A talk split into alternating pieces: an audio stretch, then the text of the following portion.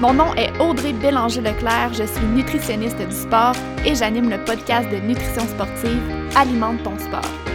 Ce que j'aime, c'est de clarifier et de démystifier les tendances populaires en nutrition sportive et le tout basé sur la science. Avec le podcast, mon but est de te donner des trucs concrets pour optimiser ton alimentation et améliorer tes performances dans la simplicité, l'équilibre et surtout le plaisir.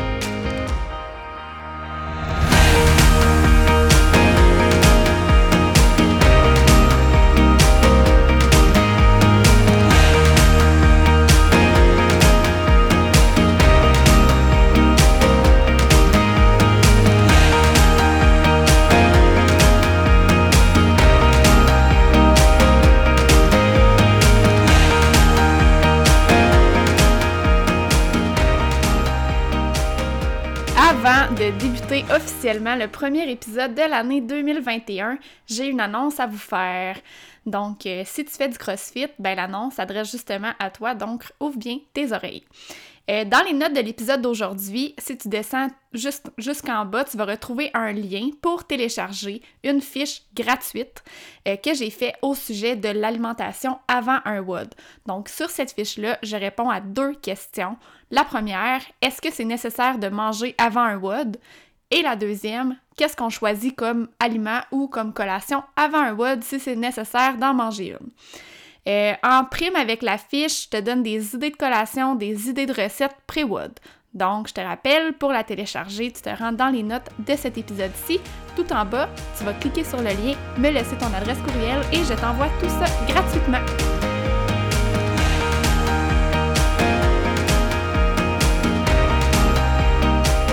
Salut! Bon retour sur le podcast et j'en profite aussi pour te souhaiter une bonne année 2021 parce que c'est le premier épisode de l'année. Euh, je suis super contente d'être de retour. J'ai pris en masse de temps pour me reposer dans le temps des fêtes. J'en ai profité pour euh, cuisiner, pour faire de la raquette. Je suis allée aussi courir avec mon chien, mon chum. Et là, je vous reviens en force avec la tête pleine d'idées. Euh, comme je vous disais, dans le fond, dans le dernier épisode, il n'y aura pas beaucoup de changements cette année avec le podcast. Euh, à part peut-être quelques épisodes avec des invités, euh, c'est encore à voir. D'ailleurs, par rapport aux invités, euh, je vous avais dit que le prochain épisode serait avec une invitée spéciale. C'est pas tombé à l'eau, euh, c'est juste qu'on n'a pas encore enregistré l'épisode finalement. Mais euh, ça devrait avoir lieu dans les prochaines semaines, donc c'est pas quelque chose qui, qui, est tombé à l'eau, ça va vraiment avoir lieu, là. je vous compte pas des blagues. c'est juste que, que c'est retardé un petit peu. Mais ça va venir. Euh, pour le premier épisode de l'année, dans le fond, j'ai décidé de commencer avec un sujet assez populaire. J'ai envie de vous parler de protéines. Parce que oui, c'est. Euh, dans le fond, je reçois énormément de questions sur les protéines. D'ailleurs, en 2020, j'ai pris le temps de vous questionner sur mes réseaux sociaux. Et euh, je vous avais demandé, en fait, quel sujet vous intéressait le plus, c'était quoi vos questions que vous aviez en lien avec la nutrition sportive.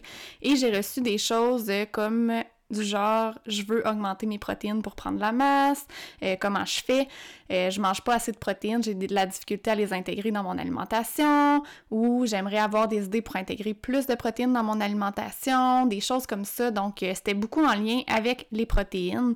Et dans le fond, ben évidemment, c'est pas fou de vouloir optimiser notre consommation de protéines parce que on sait très bien, c'est très bien établi dans la science que les protéines ont un impact sur la synthèse de protéines musculaires. Synthèse de protéines musculaires, ça veut dire euh, prendre de la masse musculaire ou euh, refaire des muscles, tout simplement.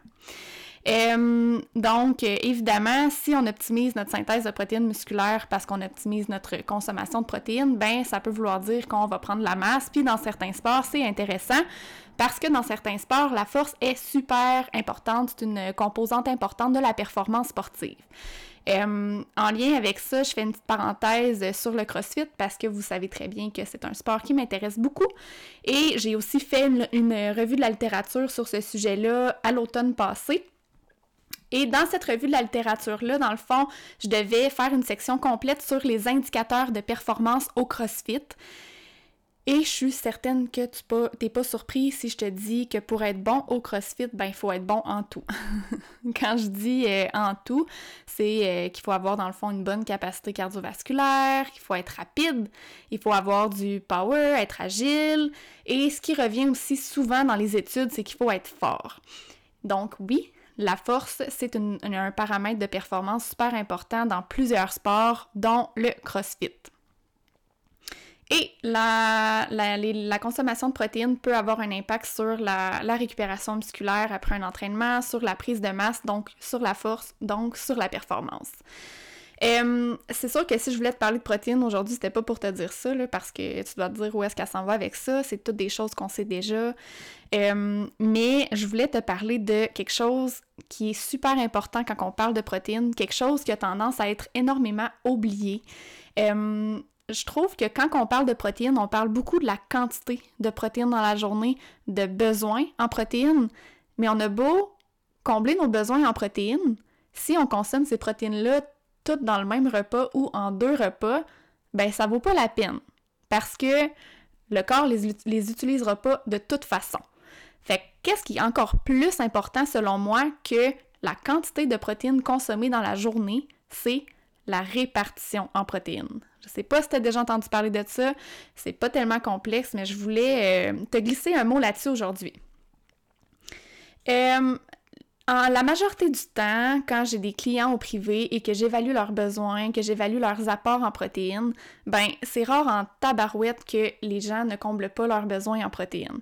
Généralement, euh, en termes de quantité dans la journée, la majorité du monde consomme assez pour combler leurs besoins et je travaille avec une clientèle sportive et même les sportifs comblent super bien leurs besoins en protéines.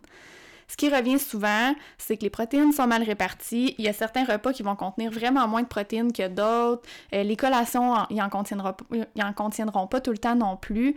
Donc, le problème, là, c'est pas de combler nos besoins, mais c'est vraiment la répartition dans la journée. Pourquoi je te, parle de ça? Pourquoi c'est important de s'attarder à, la répartition en protéines dans la journée? Euh, il y a plusieurs, éléments de réponse à ça. Euh, premièrement, euh, ben, on sait que les protéines vont avoir un impact sur le rassasiement. Fait que c'est certain que euh, si tu consommes pas des protéines à chaque repas, ben ça se peut que la faim revienne plus rapidement. Euh, ça se peut qu'une heure après avoir mangé, s'il n'y avait pas de protéines dans ton repas, ça se peut que la faim soit déjà de retour. Donc, c'est pour ça que c'est important d'avoir des protéines à chaque repas. Ça, c'est un premier élément de réponse.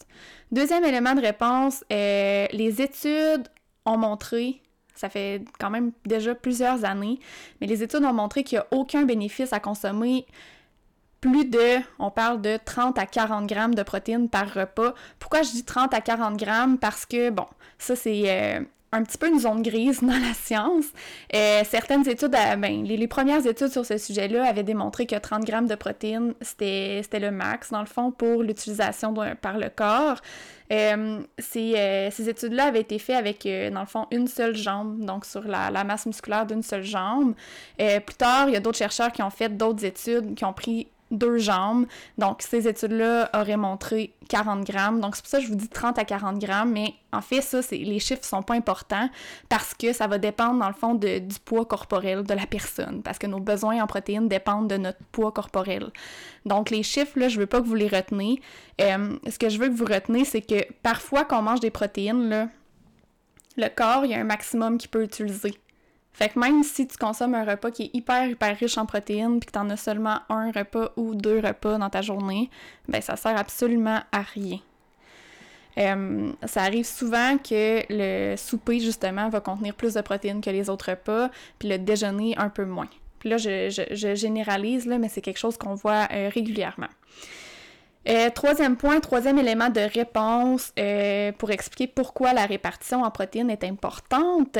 Euh, dans le fond, ce qu'on sait aussi avec la science, c'est que d'avoir des repas qui contiennent environ la même quantité de protéines et aussi, aussi des repas au même intervalle de temps à peu près, ben on sait que c'est une stratégie qui fonctionne parce que ça va stimuler la synthèse de protéines musculaires à chaque fois qu'on mange.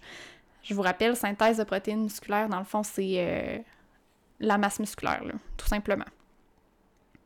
Donc, le but, c'est de manger des repas qui contiennent à peu près la même quantité de protéines à des intervalles réguliers. Ça, c'est une stratégie gagnante pour euh, la synthèse de protéines musculaires. Les chiffres que je vous ai donnés tout à l'heure, euh, comme je vous ai dit, là, sont pas importants parce que c'est quelque chose qui dépend du poids corporel, c'est quelque chose qui, doit être individualisé. Je veux pas que tu retiennes les chiffres. Ce que je veux que tu retiennes, c'est que il y a une quantité maximum par repas, par fois qu'on mange, de protéines à consommer. Fait que ma recommandation par rapport à ça, c'est pas que tu te mettes à calculer tes protéines. c'est ça, c'est pas important. Ce qu'il faut que tu fasses, c'est que tu t'assures d'avoir une bonne source de protéines à, chacun, à chaque fois que tu manges, à chacun de tes repas. Euh, dans le fond, ce que je veux te, dire avec ça, c'est qu'il faut arrêter de porter une attention particulière justement aux quantités de protéines qu'on mange par jour. Ce qui est important, c'est que ce soit bien réparti, c'est qu'il y en ait à chaque fois qu'on mange. Euh, si je parle de chaque fois qu'on mange, euh, évidemment au repas, euh, si je prends les collations par exemple, euh, là à ce moment-là, ça dépend, c'est de, de, quelle collation qu'on parle. Si c'est une collation entre deux repas, oui, ça prend des protéines. Par contre, si c'est la collation avant l'entraînement, qu'on va manger une heure avant l'entraînement, une demi-heure avant l'entraînement, là je vous rappelle, c'est pas des protéines qu'on veut, c'est des glucides seulement. donc voilà. Avant de te laisser, euh, je ne vais pas te laisser euh, tout ça juste comme ça. Dans le fond, j'aimerais te donner quelques idées de bonnes sources de protéines qu'on peut intégrer dans le fond euh, aux différents repas. Fait que je vais commencer par le déjeuner. Au déjeuner, c'est le repas que c'est peut-être un peu plus difficile. J'aurais tendance à dire, mais quand même, je vais essayer de vous donner des bonnes idées. Donc, premièrement, au déjeuner, il y a les œufs qui s'intègrent super bien. Ça peut être classique œuf tourné, brouillé, peu importe. Euh, tu pourrais aussi décider de te préparer à l'avance des burritos que, tu fais dans le fond avec un, pain plat, que tu vas mettre des œufs dedans. Moi, j'aime bien mettre des haricots noirs, euh, des oignons verts, peu importe, tu peux mettre ce que tu veux. Tu les prépares à l'avance, tu les fais griller à l'avance, tu les fais congeler et tu les fais décongeler soit au four un 15 à 20 minutes. Tu les retournes à la mi-cuisson ou bien tu les fais décongeler au micro-ondes un 3 minutes et tu les retournes à la mi-cuisson. Ça, c'est une option quand même euh, vraiment, vraiment le fun, que tu peux préparer d'avance, que tu tiens au congélateur, donc c'est rapide. On a pas mal tout ce qu'on a besoin dans ce déjeuner-là. Il nous reste à ajouter quelques fruits à côté et c'est winner. Euh, l'autre option avec les œufs, c'est une omelette qu'on fait cuire dans une tasse. Il y a super, euh, des super recettes là, sur, sur Internet, donc tu pourras aller voir. Ça pourrait être aussi des omelettes qu'on fait dans des moules à muffins. Ça se fait à l'avance et ça se fait aussi congeler et décongeler un peu comme les burritos. Donc euh, ça, c'est mes idées pour les œufs. Euh, sinon, comme source de protéines au déjeuner, ce qu'on voit souvent, c'est euh, la catégorie des noix et graines. Donc ça peut être beurre de noix, beurre de graines, ou encore ça pourrait être simplement des noix ou graines qu'on met sur du yogourt, par exemple. Parlant de yogourt, c'est l'autre catégorie, les produits laitiers. Évidemment, on va vers un yogourt grec si on veut s'assurer d'avoir assez de protéines. Euh, le fromage au déjeuner, ça pourrait être aussi une super bonne source de protéines, peu importe le fromage, mais euh, moi j'aime bien le fromage cottage. Et euh, en parlant de produits laitiers, il y a aussi le lait, qui est une bonne source de protéines. Au déjeuner, il y a aussi les légumineuses qu'on peut intégrer par exemple des crotons de lentilles. Euh, Geneviève Augleman, si tu vas sur son site internet savouré.ca, a une belle recette de ça. Euh, ça pourrait être des fèves au classiques euh, avec des légumineuses ou encore une boisson de soya à boire. On pourrait aussi décider d'intégrer du tofu au déjeuner. Il y a beaucoup de recettes de tofu brouillé, un peu style œuf brouillé qui existent. Et ça pourrait être aussi la viande tout simplement en croton régulier. Donc ça, c'est mes idées euh, pour le déjeuner.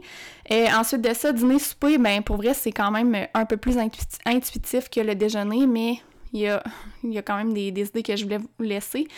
Euh, ben, il y a le classique viande, tous les types de viande qu'on peut faire cuire de différentes façons. Les poissons vont rentrer dans cette catégorie-là.